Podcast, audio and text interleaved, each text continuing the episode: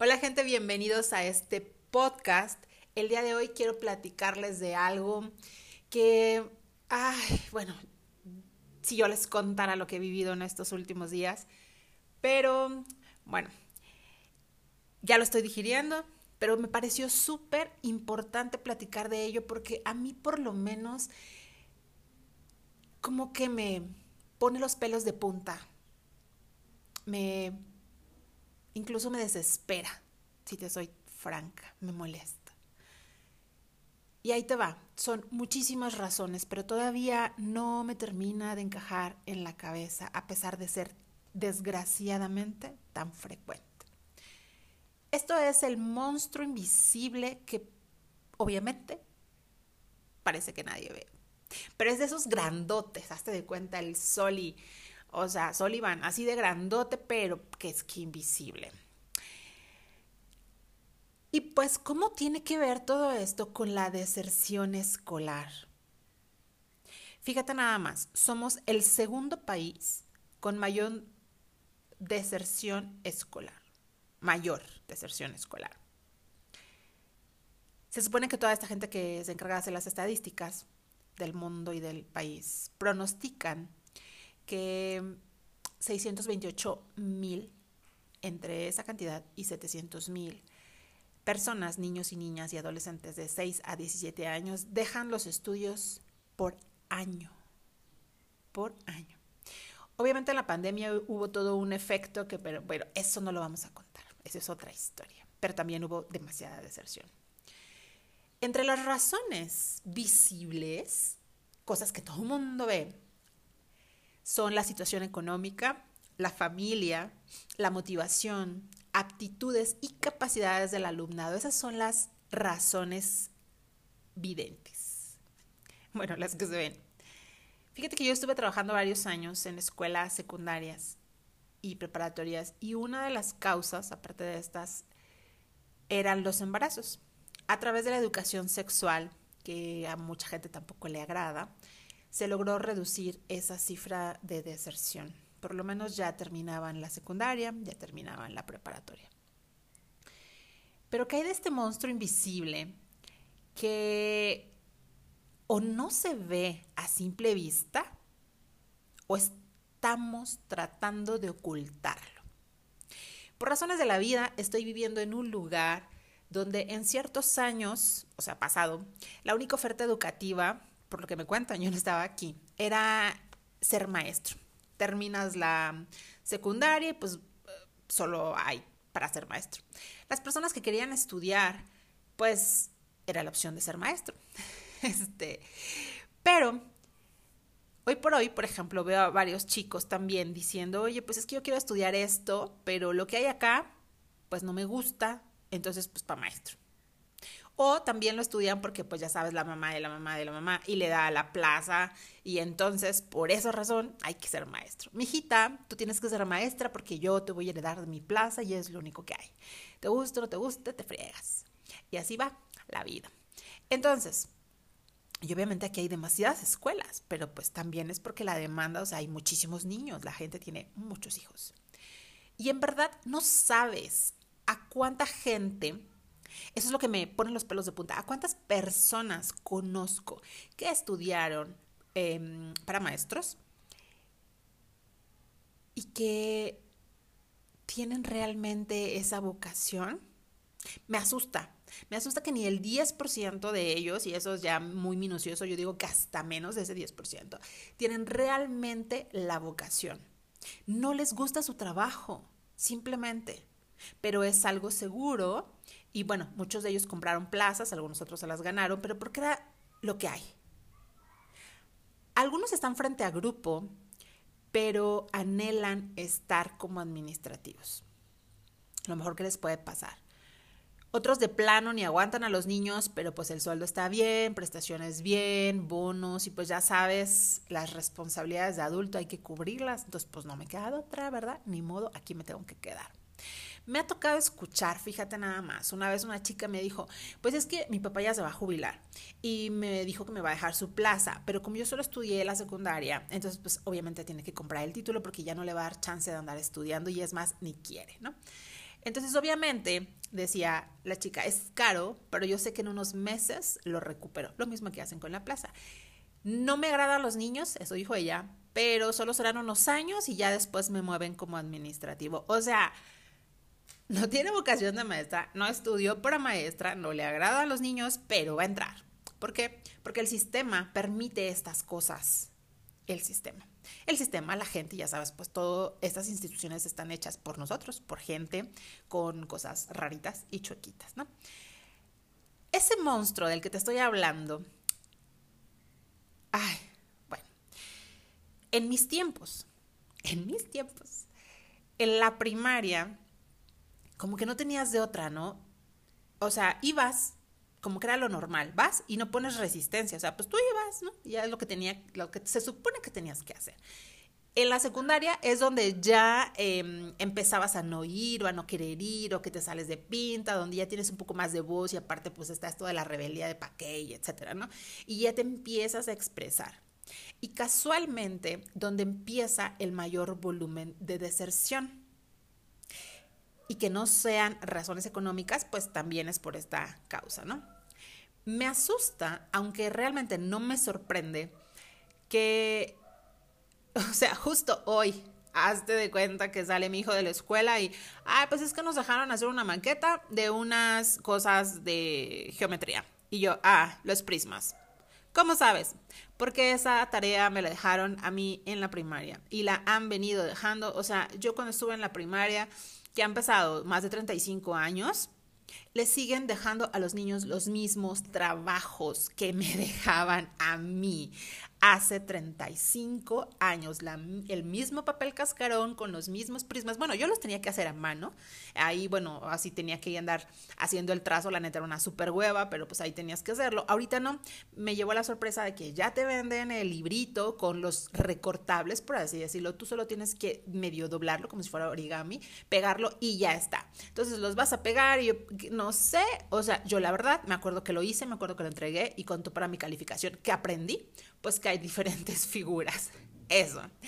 No sé qué tipo de interacción había con la maqueta y mi aprendizaje, pero pues bueno, se sigue dejando después. O sea, no se me parece. En verdad, no hay otra forma. En verdad. Entonces, me deja pensar que la educación no ha cambiado.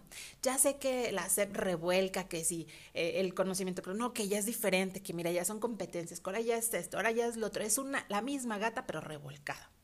Y no no digo que la SEP tenga malas intenciones, pero cuando la gente que estamos ahí esa, pues yo así lo aprendí. Y pues lo más sencillo es esa maqueta, neta. Y aún así, es que ve, ya hasta me estoy alterando. Porque aún así veo a muchos maestros quejándose de su planeación y que no la pueden entregar y que se tardan y que se les hace súper difícil. Hay maestros que compran su planeación. Y cuando yo me doy cuenta de las tareas que piden, porque pues luego se ponen de acuerdo, todos los quintos vamos a pedir lo mismo, ¿no? Entonces, neta, o sea, te quebraste la cabeza para esa planeación, pedir el mismo trabajo que a mí me pidieron, que seguramente a ti te pidieron y que a tu abuelita le pidieron, a todo el mundo nos pidió. ¿Eso te llevaba tanto tiempo? Neta, en verdad asusta. Pero bueno, vamos a relajarnos. Los que imparten las clases aprendimos así, ¿no? Bueno, aprendieron así. Y obviamente así quieren enseñar, porque porque es lo sencillo, difícil sería qué otra forma tengo para enseñar esto, porque si a mí no me sirvió, neta, yo ya no me acuerdo de eso, y si no me acuerdo es porque no me sirve, entonces, ¿cómo puedo hacer ese aprendizaje significativo para los niños? Pero no, aquí es pensar lo más sencillo, o sea, lo que no me lleve tiempo, lo demás de hueva. Así, ese es el patrón. No voy a decir que todos, porque yo no conozco a todos, pero es el que más resalta, por lo menos en mi contexto y en otros donde he estado, ¿vale? Entonces, eso ya resulta obsoleto. Esa forma de educar ya no sirve. Simplemente han pasado más de tres décadas, en mi caso. La gente ha cambiado, los niños han cambiado. Tenemos que ir evolucionando. Me atrevo a deducir con base en esto que te estoy contando, en esto que he vivido, en lo que he observado, en las pláticas donde he estado, que mucho de esa deserción escolar también tiene que ver con los maestros y eso nadie lo dice. con su falta de vocación, con su raquítica didáctica en el aula. Y si me enoja, me enoja porque la gente está ahí sin vocación. Y eso es tan importante, o sea, por eso la educación en México está como está, por eso y por muchas razones. Son, yo sé, estoy consciente que son muchas razones, pero la que sí podríamos empezar a hacer conciencia es esta que parece que nadie ve. Claro, por ahí dicen que uno no puede dar lo que no tienes, ¿no?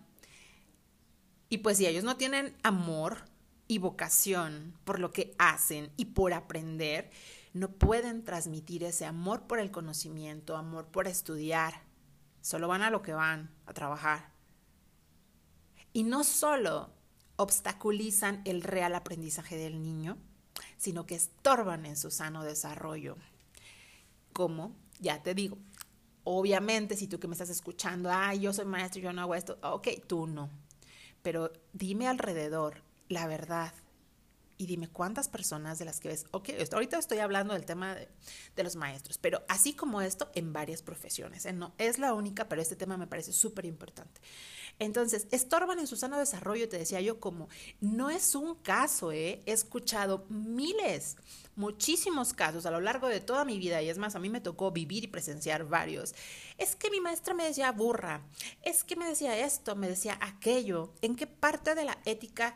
la profesión, de tu profesión, y bueno, la disciplina y el reglamento escolar, está permitido esto. Porque cada vez encuentro a más niños que no les gusta la escuela y eso es lo que me asusta. No les gusta la escuela y a veces sí los conocimientos, pero también los maestros.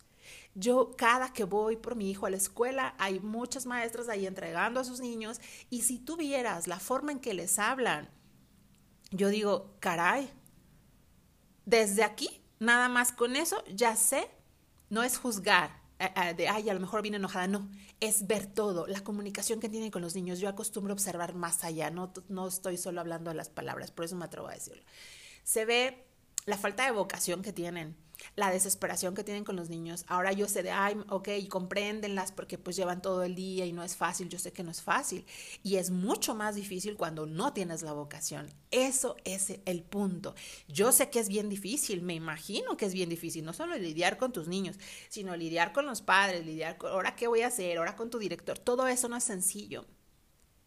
Pero cuando tú tienes la vocación, el interés y el amor por lo que haces, es más fácil. Ahora, no te gusta tu trabajo, no le amueles la vida a los demás. Es una reflexión, ok, a mí no me gusta mi trabajo, estoy aquí porque pues no tengo de otra.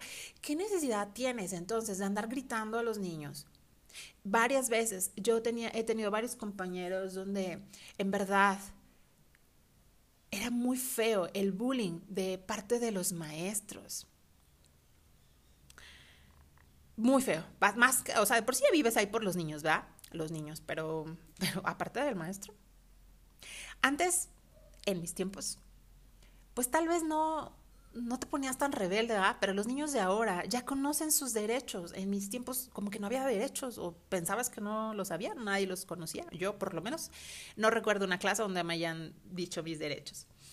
Em, y ahora esos niños que ya los conocen son tachados de niños difíciles, solo por no querer estar sin moverse por todas las horas eternas sentada en una banca, por no encontrarle sentido a lo que se les trata de enseñar. Gente, ni yo hace 30 décadas le encontraba sentido. Imagínate ahora. Para mí la escuela básica fue un mero requisito. Bueno, básica, hablo también de la secundaria y la preparatoria. Para mí fue un mero requisito para estudiar lo que realmente yo quería estudiar en algún momento dije, quiero estudiar esto, híjole, pero para llegar acá tengo que pasar por acá, pues ni modo. Ese es el requisito. Para mí fue un trayecto.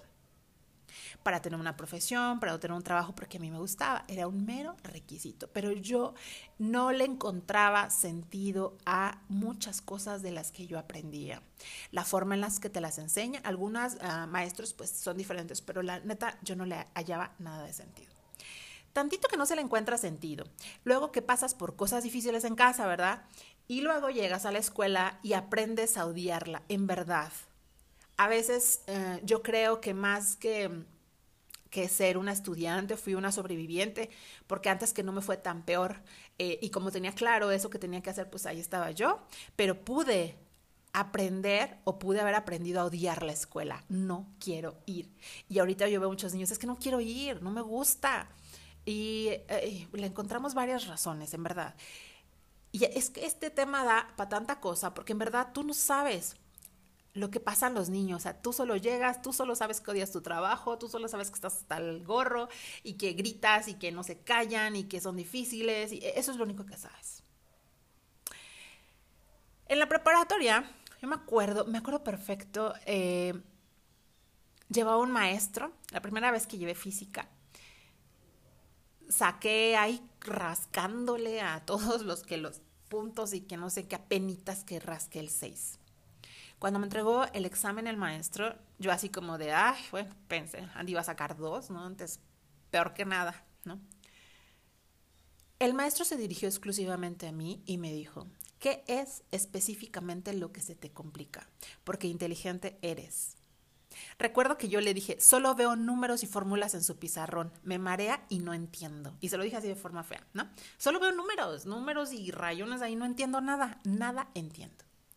Ese día explicó uno de los problemas del examen con dibujos de palitos, esos que haces bolita, palito así, eh, flechas explicando la trayectoria, así de, mira, aquí hay un, em, este, un, ¿cómo se llaman esos?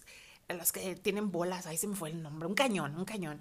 Entonces, este, tú quieres eh, aventar esta bola para allá, ¿no? Entonces pone una flecha, pone un palito, entonces eh, la trayectoria de la bola, así, todo explicó con dibujitos. Yo que soy muy visual, entendí perfecto sus monitos, entendí a qué se refería con esos conceptos de fórmulas vacías, carentes de significado para mí, y desde ahí me empezó a fascinar su clase. Yo no me perdía el pizarrón porque él empezó a explicar con muñecos, con monitos para todo, dibujos, flechas, todo. Em, y en verdad, después de ese momento había eh, exámenes o parciales o que me sobraban puntos o sea, era así como tú te podrías haber sacado 18, pero pues nada más ahí el 10, ¿no? De que llegaba, hacía bien rápido mis ejercicios y todo, me sobraban puntos en verdad. Vaya, hasta me fui a concursar y representar a mi escuela en esta materia, de haber sacado esto, donde yo veía números y ya negada yo a, a los números, me fui a representar la escuela y saqué muy buen, muy buen lugar. ¿Qué hizo la diferencia? Como él lo mencionó, yo era inteligente solía no poner atención a sus clases y me dedicaba a hablar. me dedicaba a hablar y andar haciendo chistes y escribir en papelitos porque no le entendía, porque me frustraba. Me frustraba no entender y me ponía a platicar o a perder el tiempo. No por ser burra, como cualquier otro maestro hubiese dicho, como todavía se sigue diciendo. La diferencia la hizo él. Si no se hubiese quebrado la cabeza tantito para explicar a manera de que yo entendiera, hubiese reprobado todo el semestre. Pero él buscó la manera y me di cuenta que le encantaba su materia. Y pues yo aprendí a agarrarle amor, me encantaba la física desde ahí, porque le entendí, porque me sentía eficaz. Eso me encantaba. De esos maestros necesitamos más. Y yo, si recuerdo toda mi experiencia escolar, son súper pocos los maestros que veo felices con lo que hacen, preocupados realmente por marcar una diferencia, marcar una diferencia, repito, marcar una diferencia, marcar una diferencia. Y eso me preocupa. Es como si fueran en automático. Ah, prismas, ok, la, la cosa está con los prismas, el papel cascarón, listo, punto. Eso, así, en automático. He estado, fíjate, He estado en conversaciones de amistades y sé que me van a escuchar. Y no me siento mal porque se los he dicho en persona, no estoy hablando mal de ellos. Saben que si lo digo acá, lo digo allá, ni modo, es lo que hay. que se dedican a ello, estos a estas amistades. Y desde una postura de adulto, ¿sabes? Eh, no es que ellos sean prepotentes, la postura a veces suele ser prepotente, la verdad.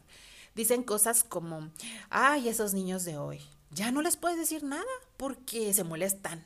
Sus mamás se enojan si les hablas tantito mal, ya así como que ya no aguantan nada, no se están quietos, eso del celular y la tecnología, este, ay no, ya es una cosa, todo el día ya no hacen nada, son unos flojos, ya no quieren aprender, no quieren trabajar, no hacen la tarea, no les interesa nada. Y yo desde otro lado así como, neta, neta. me prenden, parece que me prenden un cohete, en verdad o sea, ¿esperabas que las mamás de hoy no se enojen si los maestros maltratan a los niños? ¿A ti te maltrataba un maestro? ¿Te gustó? ¿Te defendieron? ¿A que no? a que no te defendieron porque los maestros tenían derecho y eran una super autoridad y podían hacer todo, te podían pegar, te podían castigar. O sea, híjole, mi papá me contaba los castigos que les ponían, a lo que le ponían a él, y neta es un coraje que no entiendo. A que hubieses querido que te defendieran, ¿Por qué ahora esperas otra cosa? Porque ahora esperas que yo como mamá, si veo que la maestra está histérica, hablándole, gritándole a mi niño, diciéndole, eres un burro, esto que me estás entregando son porquerías, ¿por qué no tendría que molestarme? Porque eso significa que, ay, tantito le hablas mal y el niño ya no. O sea, 30 años, gente, 30 años. Qué bueno que ya se están promoviendo los derechos de los niños. Qué bueno que ya no es igual que antes. Eh, no, no hay niños, no hay gente. Pero desde antes ya se hubiera, ya se necesitaba esa diferencia. ¿Neta crees que es el celular? O sea, ¿tú te estabas quieto a esa edad? ¿Cuántos maestros he visto que no son capaces de poner atención a un consejo técnico? Voltean, sacan el celular, platican, así, exactamente tú si me estás escuchando y vas en la secundaria, que tus maestros no te cuenten de que pon atención, ellos hacen exactamente lo mismo en un consejo escolar, pero nadie los ve. Tampoco ponen atención, se paran, platican, en verdad, hacen exactamente eso, pero es pues más feo porque ellos les están pagando por ello. Ellos están trabajando y ni porque forma parte de su trabajo son capaces de poner atención. ¿Por qué? Porque estás todo el día aplastado viendo algo que no te interesa. A ti no te interesa. Cualquier humano tendría que ser, ok, si a mí no me interesa el consejo, me estoy desesperando, me muevo. A mi niño también le está pasando lo mismo, se está moviendo porque no le interesa. ¿Cómo voy a hacerle para que le interese? Ahí no nos ponemos en esa empatía con la gente, son ellos y yo y yo, porque no hay reflexión propia. Sacan el celular, comen, o sea, si tú como adulto no lo haces, ¿cómo esperas que un adolescente o un niño de primaria lo haga, que controle? Él está en edad, tú no, tú no, tú ya tendrías que tener esa capacidad de poner atención. Ahora que me dices flojos, no les interesa, o sea, a ti te encantaba la escuela, seguramente, te interesaba, los quebrados, ¿los recuerdas? Porque yo no. Y yo no tenía celular en esas épocas y la neta no los recuerdo y no me interesaban. Muchos de los temas que me ponían en la escuela no me interesaban, eran contados. Uno hacía lo que podía para pasarla menos peor. Y ah, claro, había los niños más mataditos y, oye, ok, se me hace esto fácil, pero neta, o sea, a lo mejor se nubla mi vista por la emoción del momento, pero así que yo conociera a uno de, de mis compañeros de, uy, amo venir a la escuela, o sea, no sabes, todos los días me levanto con una enjundia de, ay, qué padre, voy a la escuela. O sea, no, aprendemos a que nos gusten algunas cosas, pero así como que ames aprender, no. Y ahí está el punto. No amamos aprender, no nos gusta porque nos han enseñado a la mala, a la feita. ¿Cómo se nos olvida que pasamos por ahí, no? Tan rápido. Qué difícil ser empático si no hay introspección. Qué difícil avanzar si no se revisa lo vivido. Muy difícil. Qué difícil intentar ser lo que tú necesitaste en ese momento, en lugar de repetir lo que tú tuviste. Eso se podría hacer con vocación, fíjate, pero no la hay. Y mira, mira que porque digo que eso es el monstruo invisible, porque he estado en reuniones de maestros y se cuestiona todo, ¿eh? Esa lucha eterna entre padres de familia y sistema educativo, pero jamás en los años, y yo sé que es una palabra grandota, pero en los años que yo he estado en, escuelas trabajando, con, conviviendo con estos sectores, no se cuestiona la vocación. ¿Qué estás haciendo? ahora ya he visto que tratan en, en, los consejos técnicos de abordar esta parte emocional y tratan a los maestros de, de ponerse en las dinámicas que ellos ponen. ¿Y qué crees? Los maestros las alucinan, se burlan, las odian, todos los, los veo ahí en el Facebook. Ay, en verdad es una cosa mm, sorprendente, muy sorprendente. Y bueno, ahí te va. ¿Cuáles son las posibles soluciones que se han planteado todo este consejo de maestros y especialistas y todo? Ahí te va, te las voy a leer. Ampliar la oferta educativa. Según esto es para abordar la deserción escolar.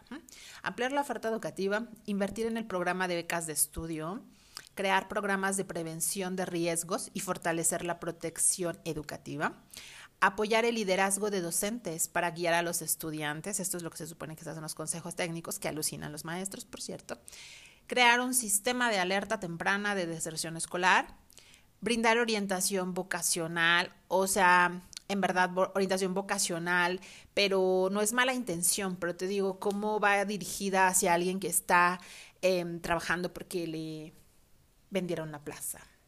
Ya desde ahí somos medio hipocritonas los adultos, la verdad, medio hipocritones.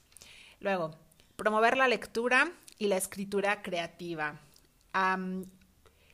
las veces son pocas las veces que he visto en las escuelas realmente, te digo, son contados los maestros. Yo no te estoy hablando porque todo sea trágico ni porque todo sea mal. Obviamente hay eh, los maestros muy buenos con vocación, me ha tocado verlos, vivirlos y conocerlos pero son los menos, los menos, eso es lo preocupante. Si yo te estuviera hablando de que, ok, mira, como que mitad y mitad, órale, todavía hay chance, pero no, no, no, no, son los menos, eso es lo, lo asustante del asunto. Y lo más asustante del asunto es que de por sí son pocos y aparte se invisibiliza el hecho. No existe, no hay, o sea, todo, todo importa, menos esto. O sea, esto nadie lo contempla. Entonces, este, promover la lectura y la escritura creativa, cuando conozco a pocas personas, aparte de maestros en general, que realmente les encanta leer. Hace rato estaba yo escuchando una capacitación, una chica que tiene como, pues, le calculo unos 35, 36, y ella pues dice abiertamente, a mí no me gustaba leer, acabo de terminar mi primer libro. A mí se me hace de, ok, 35, acababa un primer libro, se me hace difícil de comprender pero no en el sentido de juzgar, sino que yo siento que si nos hubiesen educado con un amor por la lectura, habría más adultos leyendo esta chica hubiera dicho, oye, me encanta leer y ya leíta, o sea, así como algo usual. Y no es por la persona, no es que yo diga, ay, esta persona inculta no ha leído, no, es que yo sé que hay una realidad detrás de ello, que aprendimos a, para empezar, a leer a la mala y demás, es como no tenemos ese hábito ni ese amor. Yo en lo personal, este, desde muy chica aprendí a leer, pero le fui agarrando amor, hubo una temporada donde no me gustó leer porque lo que me dejaban a leer, por ejemplo, a mí en la secundaria, que siento que lo siguen poniendo, eso ya no he preguntado, esto del llano en llamas y esas cosas que leía porque me tocaba la tarea, pero la neta me súper aburrían, no me gustaba. Entonces, ya después de todo esto, no encontraba un amor hasta más grande que yo pude seleccionar y leer ciertas cosas, pues era como me, me gustó más y ahora me encanta. Em, pero pues no lo hay. Entonces, si a mi maestro no le encanta leer, ¿cómo me va a enseñar? Y aparte, si te estoy hablando de que estamos transmitiendo el conocimiento como a nosotros nos enseñaron, odias escribir. Porque aparte te ponen a escribir cosas sin sentido o resumen todo lo que dictan en el pizarrón. O sea, neta, es una forma muy fea. Aprendemos a odiarlo. No nacimos así, oigan. O sea, no nacimos así de, ah, yo odio las letras ni me las enseñes. No, aprendimos a odiarlas aprendimos a odiar las matemáticas. Tantito que no es tan sencillo y tantito que te las enseñan feo, pues híjole. Otra de las cosas es abrir canales de comunicación con la familia.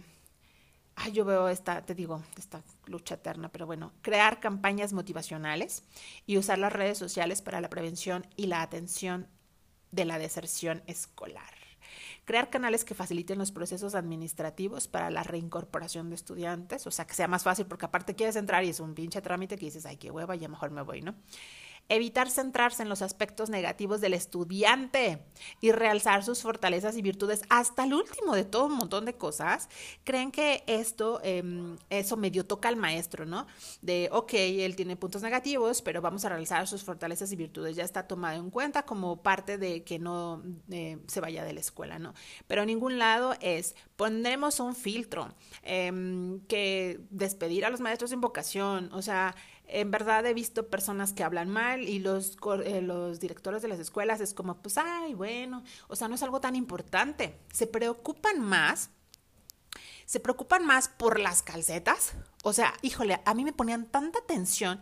En la escuela donde yo iba, de, eh, em, era un filtro, fórmense, y calcetas arriba, ¿no? Eh, tenían que tener un tipo de largo, este, si ah, no se te ocurriera bajarte las calcetas a mitad del recreo porque iba el prefecto y esto y te cortaban las calcetas. O sea, ¿qué tipo de violación al, o sea, al espacio, a la persona es eso? Te cortaban la calceta. Si yo ahorita lo veo, digo, no, bueno, o sea, te cortaban las calcetas porque, la, ah, pues te gusta traer calcetas cortas, así te decía la, está, el prefecto. ¿Te gusta traer las calcetas cortas? Pues mira, y te las cortaba. A mí no me gustaba traer las, calcetas, las calcetas hasta arriba, en esa época la neta no me gustaba. Y ponían tanta atención en eso, tanta atención en los niños de casquete corto, no traigas fleco, así casi como todo relamido hacia atrás, ¿no? Eh, no traigas las uñas pintadas, o sea, pero omitían el bullying. El día que las escuelas pongan más atención en ser cero tolerantes a la violencia, en lugar de andar fijándote si traes un pelo salido de, del fleco, esta onda va a ser diferente. Y sabes que ahí no se hacía y a, la fecha seguimos igual. Seguimos igual, joven, métase la playera. Oye, es que andan ahí como, como decían, como este, mamarrachos. Eh, parecen albañiles, así decían, ¿eh? Que con la playera afuera, que caminan ahí, todo, o sea, como viendo esta formalidad del vestir, ¿no? Pero la verdad dije, ¿y por qué tu atención está ahí? ¿Por qué no te fijas que tú cuando le dices burro a un niño le estás dañando más que si trajera gel o no gel? O sea, creo que nuestras prioridades como sociedad, como persona, están todas locas. O sea, para mí el que un niño no quiera llevar gel o que una niña no quiera llevar este todo el cabello hacia atrás porque quiere llevar fleco, porque le gusta su personalidad, para mí ya es una niña indisciplinada, ya es una niña problema, pero pues yo le puedo decir burra, yo, ay, otra vez se te olvidó la beta, pero eres así, pero qué lenta, porque no te apuras. Eso, eso pasa por alto, ¿sabes? Y la verdad sí, o sea, te digo, hablo de esto y como que me, me, me, me exaspero, me, se me ponen los pelos de punta porque neta sí es bien feo. Es bien feo que lleguemos a esta edad, a bueno, yo ya más de 40, pero no importa que tuvieras 30, 30 y tantos. Es muy feo llegar y hacer exactamente lo mismo. Pregúntate. Pregúntate cómo te fue a ti en la escuela. Realmente, lo único que veo es que están repitiendo exactamente lo mismo, lo mismo. Hay que dejar de ser juez y parte, de estudiar o laborar sin vocación.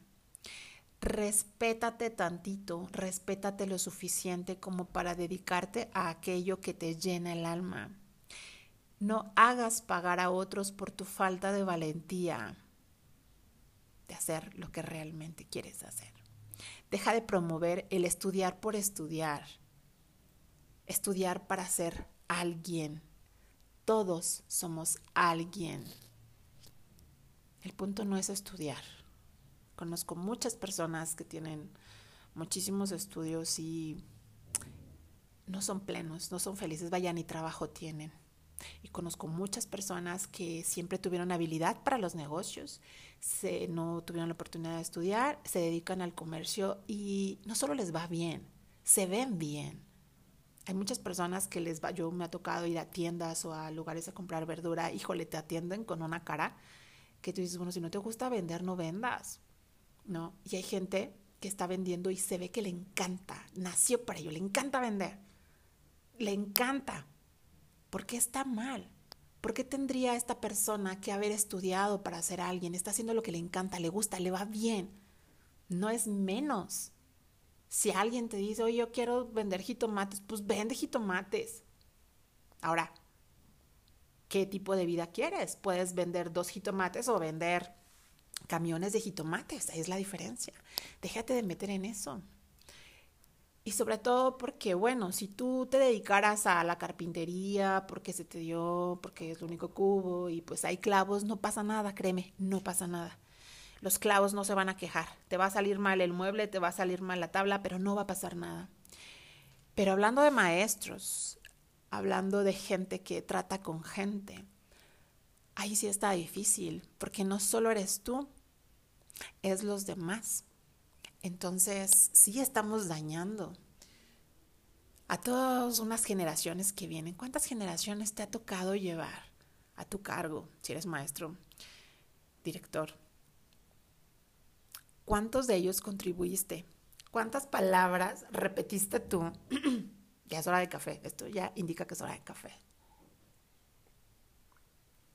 A ti también. Apuesto, y apuesto porque te digo, yo lo he escuchado. Y conozco mi país y conozco su educación y sé que a ti, si tienes 30 para arriba, también te tocó esa educación donde te dijeron burro. El maestro te dijo burro, te dijo flojo, te dijo puerco. Eh, neta, bueno, ya te voy a contar esa parte. Si a ti tu maestro te dijo, eres un burro, eres un flojo, ¿cómo te sentías? Neta, ¿te sentías bien? Y tu mamá no te defendió, tu papá no te defendió, tal vez ni siquiera les contaste. Pero ¿por qué ahora te sientes en la libertad o no te tocas, no deja el corazón, sino la lógica, la, no sé, la humanidad, para que tú no hagas ese cambio. Oye, se sentía bien feo. ¿Por qué yo ahorita les ando diciendo burros? ¿Por qué ahorita ya a, lo mejor no les digo como tal, ay, eres un flojo, no, bueno, para nada, pero sí se lo hago entender con mis acciones, con mis caras, con mi desesperación no hagas lo mismo, neta, se sentía bien feo. Yo estuve ahí, te digo, algunas veces me tocó eh, directamente y, otras yo veía, ahorita mm, estaba recordando a un compañero de la secundaria, le decían chivigón, él le decían así, era un compañero con sobrepeso, no llevaba el uniforme, el uniforme le quedaba pequeño, a veces lo llevaba sucio, pero él en general eh, se la pasaba comiendo, era como medio desordenado, por así decirlo, pero desde que lo veías yo dije, pues algo le pasa en casa, ¿no sabes? Era como, no sé, raro él. Este, y había maestros que literal, así de, oye, en lugar de decir, pues, ¿qué pasa en tu casa? Que vienes con el uniforme de sucio de tres semanas, ¿no? O sea, ¿por qué razón? ¿O por qué razón traes el uniforme tan roto o tan chiquito que, que ya no te queda, ¿no? O sea, no sé, por humanidad, ¿no? Puedes preguntar. En lugar de eso eran cosas como, otra vez vienes igual de puerco, tú siempre eras así, ¿no? Y el niño, pues sí, yo me acuerdo que él decía, sí, ya ni siquiera ponía resistencia. Imagínate cuánta costumbre tenía ya ese tipo de cosas, que ya ni yo lo veía como que digo, oye, si a mí me, me dijeran eso, yo me sentiría mal. Y otro, pues sí, así soy. Pues sí, ajá, ajá. Yo me pongo a pensar, si ese chico sigue por acá ¿Qué hace? ¿A qué se dedica? ¿Lo logró trabajar? ¿Nunca le importó? ¿O qué? Porque te digo, ahí es donde no solo no ayudamos, estorbamos. Y yo entiendo a, los maestros pues, que, no es fácil, pero por muy fácil o difícil, creo que nunca tenemos ese derecho, ese derecho a hacer eso. Yo no sé quiero pensar que no es tan consciente que hagamos de, ah, como a mí me hicieron esto, pues ahora yo me voy a desquitar. Yo quiero pensar que no es tan consciente, aunque no descarto que haya gente loca, eh, en verdad, loca que así lo piense. Yo quiero pensar que es como no hacerlo consciente, como todo lo que a veces hacemos, ¿no? De sin querer estoy repitiendo patrones, sin querer todo esto que yo guardo, esta niña lastimada que traigo por, por mi vida lo que sea, estoy portándome exactamente igual. Y créeme que ahí no hay avance, no hay trabajo personal, no hay reflexión y eso es lo que me asusta. Que si tú tienes niños a tu cargo, y sigamos nosotros con esa idea de decirles, estudia esto, esto no, esto sí, esto no, o no a tu cargo, sino a primos y todo, seguimos fomentando esa cultura, nunca vamos a acabar, ¿sabes? Por muchos cambios que le hagan a la educación, por mucho que te pelees con el padre de familia, que con el celular, que porque ahora la tele, que porque no sé qué, tratamos de evitar uno menos, que es la vocación. Si tú te pones a reflexionar, a lo mejor tú no eres maestro, pero eres, no sé, otra profesión, piensa cómo te fue en la escuela. ¿Te pudo ir mejor? ¿Realmente amaste la escuela? Ok, este maestro, me gustaba este maestro, ¿te pudo ir mejor? ¿Realmente amas aprender? ¿Te gusta? Y en verdad sí hay forma, así como yo aprendí a amar la física, también tuve un maestro Sayajin buenísimo en mi carrera y aprendí a amar, ya me gustaba, pero aprendí a amar otros temas, aprendí a amar buscar información, eh, tener explicaciones, todo eso gracias a ese maestro. Lamentablemente él ya no está, al igual que el maestro de física ya tampoco, pero gracias a esas pocas personas que me encontré, amo hacer muchas cosas. ¿Pudo haber sido lo contrario? Por supuesto. Pudo haber sido lo contrario. No seas uno más que hagas a alguien o que fomentes en alguien odiar algo tan básico como querer aprender. En verdad, me asusta de repente todo lo que a nadie de los que conozco que tengo en mi Facebook o algo me dice abiertamente, amo los consejos técnicos porque puedo aprender algo. Claro que no. Yo he estado ahí, sé que son aburridos a veces, pero ¿por qué son aburridos? También por el tema, por, no sé, se puede hacer diferente. No es tan sencillo, claro, pero así como también hay resistencia aparte de nosotros, creo, de los adultos. No sé por qué seguimos esperando que los niños sean diferentes, porque ellos sí lo tienen que hacer. Eso habla también desde la compasión, desde la empatía, pero también de la reflexión. Yo te invito a que hagas la reflexión, ya sea que ya seas profesionista o que estés apenas intentando hacerlo. Haz la reflexión, ten el valor, dedicarte a, lo que tú quieres hacer. Y si ya estás ahí, ok, no te voy a decir renuncia si no quieres, porque pues uno nunca sabe, ¿verdad? Lo que tienes que hacer o el trabajo que necesitas para solventar la vida. Pero ya estás ahí, ya no vas a cambiar de carrera, ya pasó, ok trata lo más que puedas de trabajar en ti, de trabajar en ti, reflexionar y ser bien sincero lo que tú estás dejando, porque por ahí decía, hacer el cambio, hacer la diferencia. El país y la educación ya está así.